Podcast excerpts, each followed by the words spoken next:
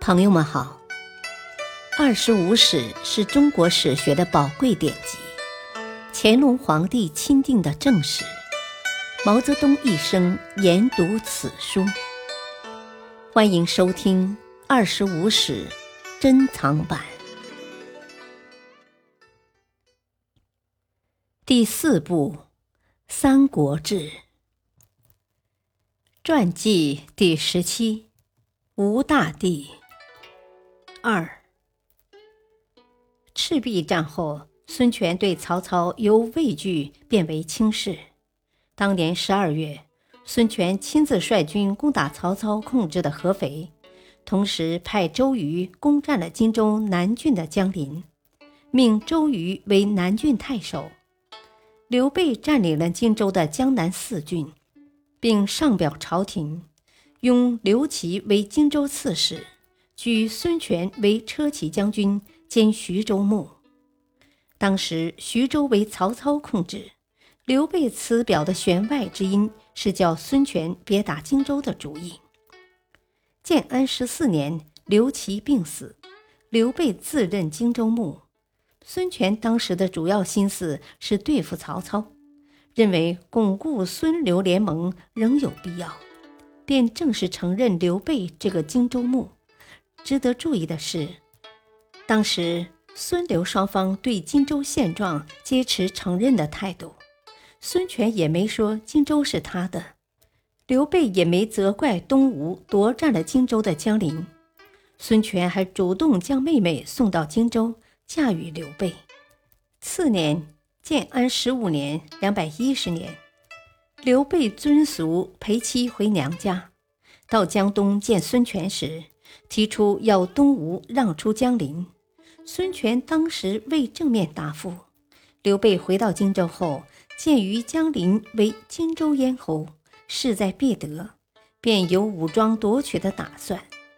不久，周瑜病死，鲁肃为巩固联盟，建议将江陵借给刘备。孙权轻攻合肥，虽已失败，但此时仍视曹操为主敌。仍需刘备联盟，特别是鉴于若刘备从上游攻江陵，便不好防守这一事实，便将江陵借给了刘备。这就是所谓刘备借荆州的历史事实。不久，孙权曾提出与刘备联合夺取益州的设想，刘备欲单独夺取益州，同时担心东吴假图灭国。便坚决拒绝。同年，孙权任命布置为胶州刺史，开始向岭南发展。不久，岭南的实际统治者士燮表示归降东吴，孙权的势力范围一下子扩大了许多。建安十六年（两百一十一年），孙权迁徙治所于秣陵，次年作石头城，改秣陵为建业。今南京，听说曹军将来侵，作如须坞。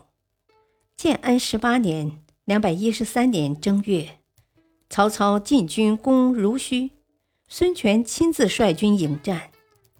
一次，孙权乘船去看曹军水寨，曹军乱箭猛射，箭落其船，致使一侧偏重，有翻船之险。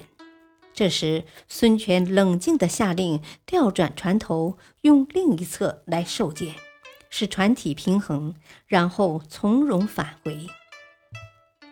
建安十九年（两百一十四年），刘备攻占益州，孙权令诸葛瑾到成都向刘备索要荆州，被婉言拒绝后，即令船队接回妹妹。第二年。孙权武装夺取了荆州三郡，不久又与刘备以湘水为界，平分荆州。接着，孙权挥师北上，攻克了曹军占领的宛城，抢回当地百姓数万人。八月，孙权又亲率十万大军再次进攻合肥，与敌将张辽，两次遇险，大败而归。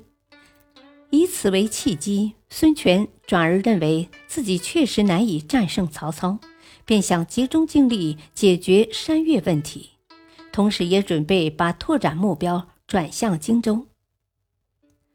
感谢收听，下期播讲三，敬请收听，再会。